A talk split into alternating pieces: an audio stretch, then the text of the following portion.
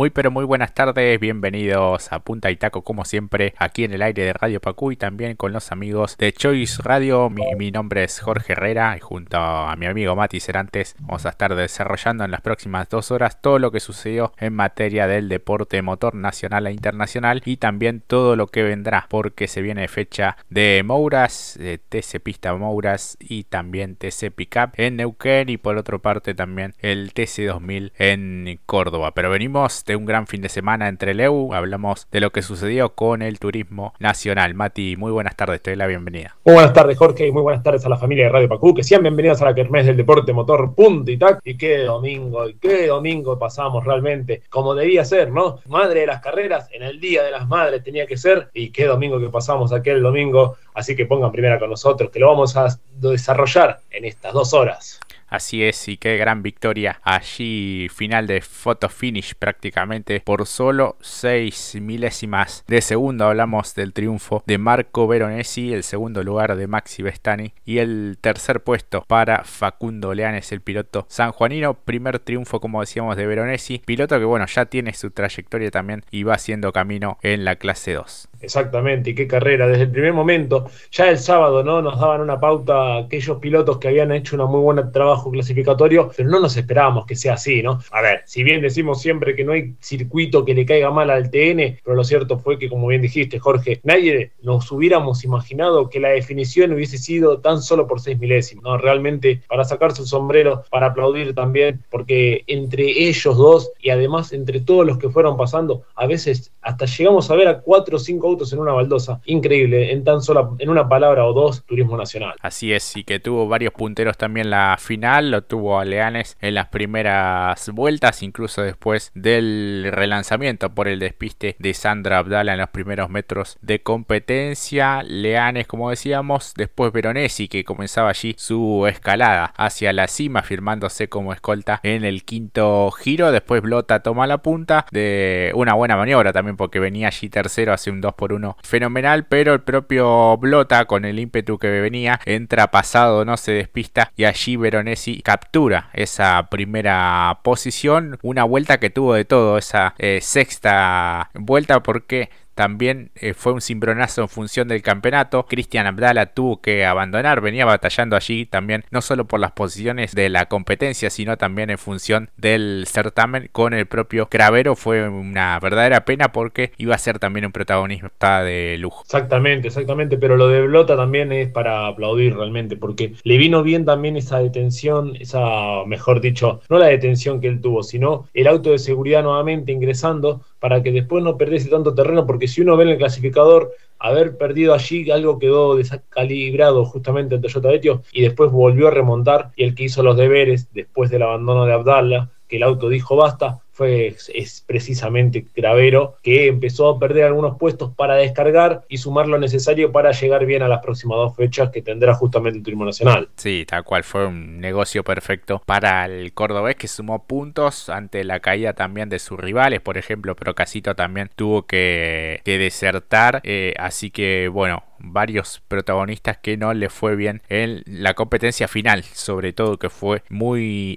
exigente y al rojo vivo buena actuación de Consi, lástima que después también se quedó con las manos vacías, ¿no? Porque cuando se cumplían una decena de giros pasaba desde el cuarto lugar al segundo y después instantáneamente también pudo capturar el primer lugar, aunque bueno, lideró por escasos metros nomás, porque faltaba muy poco para el final, pero allí también se complicó, ¿no? En el fragor de la lucha no quedó de todo bien el auto, pero creo que ha dado un salto este, en, en calidad sobre todo en esta primera fecha con el equipo de Tito Besoni. Exactamente, nos dejó bien en claro de lo que es capaz justamente después de algunos resultados adversos que él propio nos hablaba justamente en aquel miércoles cuando estábamos también allí a horas previas, también al viaje, y justamente nos decía esto, que tenía en cuenta lo, la ansiedad de competir, de que quizás incluso estaba para la victoria, y dicho sea de paso, él nos aclaró, ojalá que pudiese estar allí para primero adaptarse, lo que nos dejó bien en claro que la adaptación, todos aquellos aspectos, con un equipo como el equipo de Tito Besone, permite a que el piloto se pueda sentir más tranquilo y se dedique más a la competencia, lo que vos mismo dijiste, Jorge, el fragor justamente llevó a que quizás algo haya quedado desalineado el auto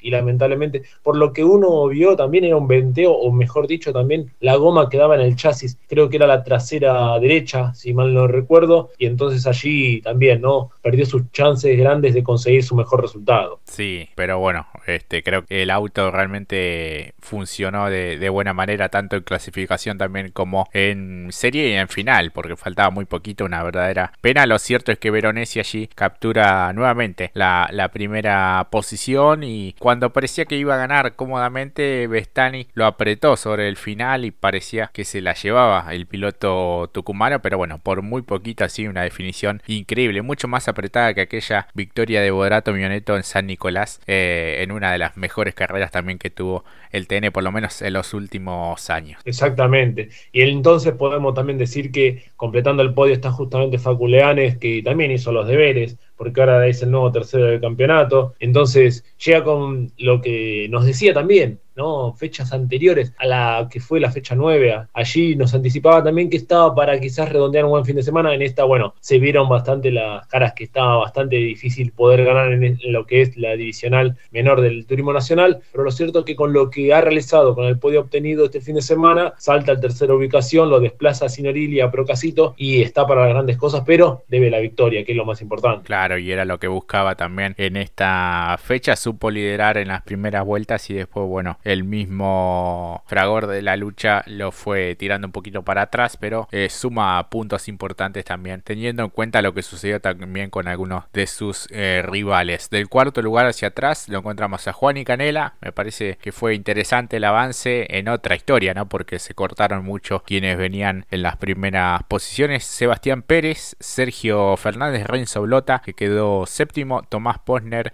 Bautista Bustos y Marcelo Guevara dentro de los 10 mejores. Iñaki Beitía, Alejo Borgiani, Cravero, que se retrasó hasta el décimo tercer lugar para descargar kilos, Juan Martínez Luchán, Miguel Ciarro, Jesús Zugman, que debutó con el Fiesta Kinetic que utilizara también Alex Conci hasta las fechas anteriores, Gabriel Escordia, Lucas Yerovi, José Luis Arrate, Marco Fernández, Diego Farina, Diego Leanes, bueno, ya con vueltas eh, perdidas todos los demás eh, participantes. Muy linda fecha en, entre Leu, un campeonato que queda allí con una distancia de 7 puntos en favor de Matías Cravero, que ahora suma 234, 35 kilos de lastre, 227 tiene Cristian Abdala con 25 kilos de lastre, Facundo Leanes es el tercero con 15 kilos nomás de lastre, 193 puntos, una diferencia de 41, así que bueno, deberá eh, buscar la, la victoria y bueno, tratar de ser regular, sobre todo bueno, teniendo en cuenta lo que será la fecha especial y después la definición em, en Rosario. Así que bueno, todavía queda muchísimos puntos en juego. Signorelli creo que perdió un poco de terreno, queda cuarto, Procasito quinto, Canela en el sexto lugar en las primeras posiciones de este campeonato que está realmente apasionante. Exactamente, y con carreras como esta, la verdad que la que no podemos esperar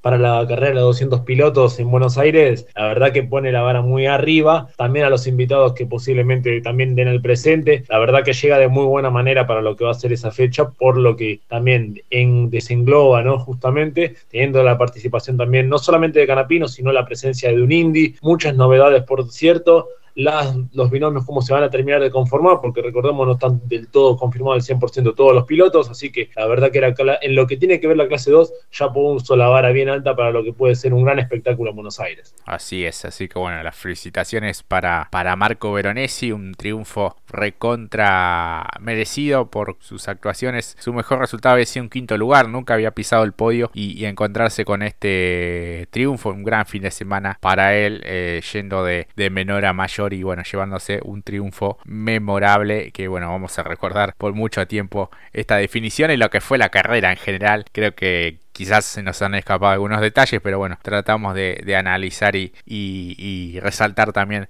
lo, más interesante de una gran competencia que nos regaló entre Lego ante un gran marco de público. Así que bueno, la próxima, como decíamos, será el fin de semana del 5 y 6 de noviembre en Buenos Aires, en el Autódromo Oscar y Juan Galvez. Seguramente va a estallar de, GT porque bueno, es una de las carreras más importantes del año, sin dudas, no solo de la categoría, sino del automovilismo nacional en general. Pasamos a hablar de la clase 3, este gran triunfo de Matías Muñoz Marchesi con el eh, Focus del Saturni Racing, venía de ganar con Domenech en La Pampa y ahora repite aquí el equipo escoltado esta vez por Jonathan Castellano, que creo que se lamentó muchísimo porque estuvo cerca de poder obtener su primer triunfo en el campeonato, uno de los grandes protagonistas de este certamen 2022 de la divisional mayor del TN y completó el podio el mendocino volador también el actual campeón Julián Santero.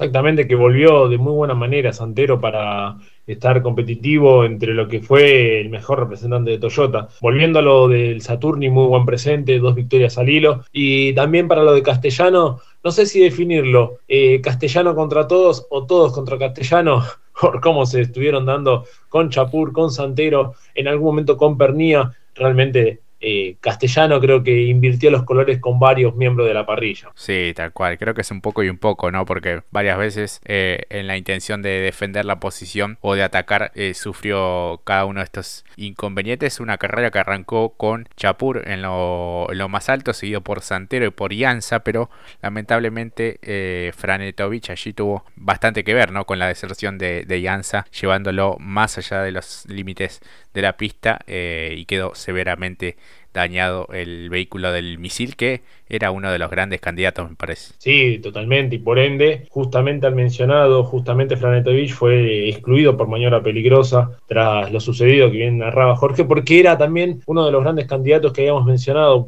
en horas previas a la competencia por lo que había desarrollado, creo que con, conjunto con Abdala, pues bueno, lo de Abdala fue por otras circunstancias en lo que fue la serie, que también se encontró justamente con Castellano, pero Iranza tenía grandes aspiraciones para pelear, por lo menos por el el podio y lamentablemente terminó demasiado pronto la competencia para él, en lo que también él narró directamente fue una salvajada, una animalada. Cito, abro comillas, dicho por justamente Aston Llanza. Sí, sí, sí, una verdadera pena porque nos, nos privamos de ver qué era lo que podía llegar a, a mostrar en cuanto al potencial que ya se había vislumbrado tanto en clasificación como en serie. Y bueno, otro de los protagonistas también que se quedó con las manos vacías fue Lionel Pernía, que venía haciendo una estrategia muy buena. En un momento llegó a liderar, después, bueno, perdió algunas posiciones. Eh, fue realmente interesante lo que venían haciendo los cinco primeros. Y bueno, el resto después ya en otra historia y a otro ritmo también es, es cierto. Pero bueno, nuevamente una complicación esta vez en el, en el motor para, bueno, uno de los grandes animadores también y candidatos a pelear por la corona de la clase 3. Eh, castellano, bueno, luchando allí con Santero, con Muñoz Marchesi, que comenzó eh, su ataque sobre las últimas vueltas. Tres líderes distintos, ¿no? Chapur, Santero eh, y después Chapur nuevamente hasta que se llevó la victoria definitiva Muñoz Marchesi. De la 1 a la 5 Chapur, de la 6 a la 10 Santero y de la 11 hasta la 15, 16 este, estuvo nuevamente el cordobés que se terminó quedando también con, con nada, lamentablemente. Exactamente, exactamente. Y lo que también hay que resaltar es como en ningún momento nadie se ahorró nada. El único que justamente porque en algún momento en la transición se decía cuál sería la mejor estrategia si no arriesgar o cuidar el auto, eh, termina justamente llevándose la victoria el que nos parece, o por lo menos a mí, que menos arriesgó, esperó su momento adecuado para llevar a cabo la maniobra, se notó un auto más contundente en los últimos giros por Muñoz Marchesi, que justamente cuando después de tanta lucha tuvo justamente con Castellano y pierde un poquito de terreno, el, justamente el pinchito, luego demostró tener un arma letal justamente Muñoz Marchesi porque superó muy fácilmente a, justamente a Facu Chapur y a partir de ahí consolidar por lo menos un buen ritmo, no una diferencia que le diera la victoria tranquilizadora porque justamente después que Jonathan se, embarazó de Chapur y el resto no le alcanzaron las vueltas a Castellano, pero hay que decirlo, tenía un tanque de guerra también en Castellano porque eh, se las rifó con varios. Sí, eh, yo creo que la maniobra por afuera que le hace a, Chapur, que después Chapur logra superarlo y todos pensábamos que le, que le había este, dado el, puesto nuevamente. Esa parecía que, bueno, ahí yo digo, si no rompe algo, pega en el palo, ¿no? Porque eh, fue muy, muy fuerte el, golpe y bueno, después eh, el propio Castellano se quejó de la siguiente maniobra, una de las últimas, en donde, bueno, dio a entender un poco como que Chapur sabía que Castellano podía llegar a, ganar y, de alguna manera dio a entender como que lo eliminó justamente de la, de la lucha, pero es cierto que Castellano también venía totalmente al límite y jugado y, es un poco el estilo también, comparto un poco la visión que tenían los colegas en la transmisión, el estilo de, de Facu Chapur que así ha definido campeonatos en su favor, así también se ha quedado sin poder eh, campeonar alguna vez o ha perdido carreras también o, ha quedado bastante dañado su, vehículo. Pero bueno, es, es, un poco el estilo del cordobés. ¿Vos crees que él ah, especuló con ello, ¿no? Que intentó de tapar, entre comillas, con al límite, pero sí con el respeto a Castellano para que no consiga la victoria que necesitaba. Y después, cuando vio que el ganador podía ser Muñoz Marchesi, allí se debe el puesto. No, no sé si fue tan así, pero sé que, que Chapur es un piloto eh, aguerrido, no descubrimos nada, es, es, muy, muy áspero a la hora de, de defender una posición. Eh, es un poco la interpretación que, hizo Castellano, ¿no? Que sabe eh, cómo, cómo es también eh, Chapur. Creo que bien analizaba recién también lo de Marchesi, lo de Muñoz Marchesi, que, que, fue un poco el que menos desgastó el auto, ¿no? Porque Santero también quedó, si uno lo ve como, como llegó, quedó todo raspado por todos lados, sin ana óptica y bastante eh, dañado. Y bueno, ni hablar lo de Castellano, el, el, que más entero estaba era Muñoz Marchesi, justamente. Sí, igual, ojo que yo también lo pienso, eh, ojo que pienso que puede haber sido una estrategia de Facu justamente limitarlo o dejarlo allí, ¿no? Segundo a Castellano, si era llevarse la victoria, creo que, bueno, termina con lamentablemente también dañando su propio auto, de alguna manera completando también la prueba, pero no estando en los puestos, en los puestos que hubiera esperado. Y después para atrás, ahora que lo va seguramente a repasar Jorge, muchos que avanzaron desde atrás porque la verdad que la competencia permitió esto también. Sí, por ejemplo, bueno, Sotro que quedó cuarto, creo que repite uno de sus mejores resultados, o no sé si no es el mejor, ahora lo estoy diciendo un poco de, memoria. Quinto Teti, sexto finalmente Chapur, pese a las dificultades, parecía que le había quedado dañada la dirección, pero pudo llegar en la sexta colocación. Eh, Mariano Pernía también uno de los eh, más regulares también en esta final. Adrián Percas, Matías Cohen y Manuel Mayo también eh, dentro de los 10 mejores. Más atrás Nocetti, Carducci que había tenido algún encontronazo también en la serie, Domenech, que venía siendo, venía de ser el, el ganador en la fecha anterior, Larrauri, Merlo, eh, Vicino Conta, Mayo, Santiago Mayo, Germán Todino, Nicolás Montanari, Roby Luna, Risati, Joel Gassman y Yanina Sanasi eh, por delante de Begiristain y de Lambiris, que tuvo un fin de semana un tanto más complicado. Después ya el resto con vueltas perdidas. Exactamente, exactamente.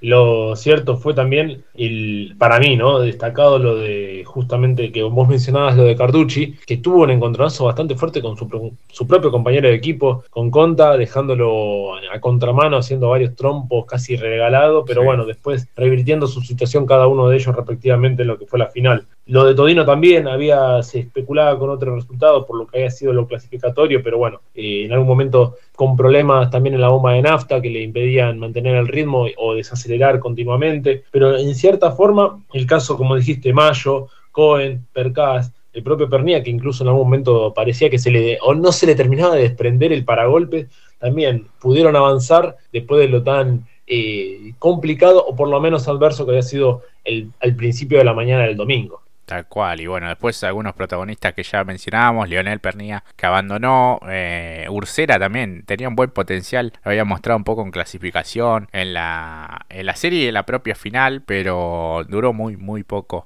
en, en pista de Río Negrino. Exactamente, yo creo que por lo menos para lo que es Ursera es trabajar en función del año que viene, está corrigiendo algunos aspectos, me parece, porque en algún momento nosotros también lo destacamos, porque eh, podría llegar a ser, la verdad que a pesar de, en la primera competencia demostró que, bueno, las ineficacias de un equipo nuevo, ¿no? No poderlo poner a tope, pero después lo sacó a, flote él con una gran remontada, por eso fue para nosotros en aquel ya fecha, la fecha 9, el diferencial. Aquí ya más consolidado el equipo, consiguiendo una muy buena clasificación con el Ford consiguiendo el tercer puesto, en serie demostrando que está para un buen nivel de competencia, se diluyó rápidamente en la final, lamentablemente, pero de corregir estos aspectos, yo creo que igualmente Un poco dio a entender también esto, que se está pensando más para el 2023. De todas maneras, deja muy en claro que tiene un equipo que lo está acompañando en este nuevo proyecto y que seguramente el año que viene dará que hablar. Sí, tal cual, no hay que perder de vista también que es un auto cero kilómetro, que son sus primeras eh, dos, dos competencias, pero bueno,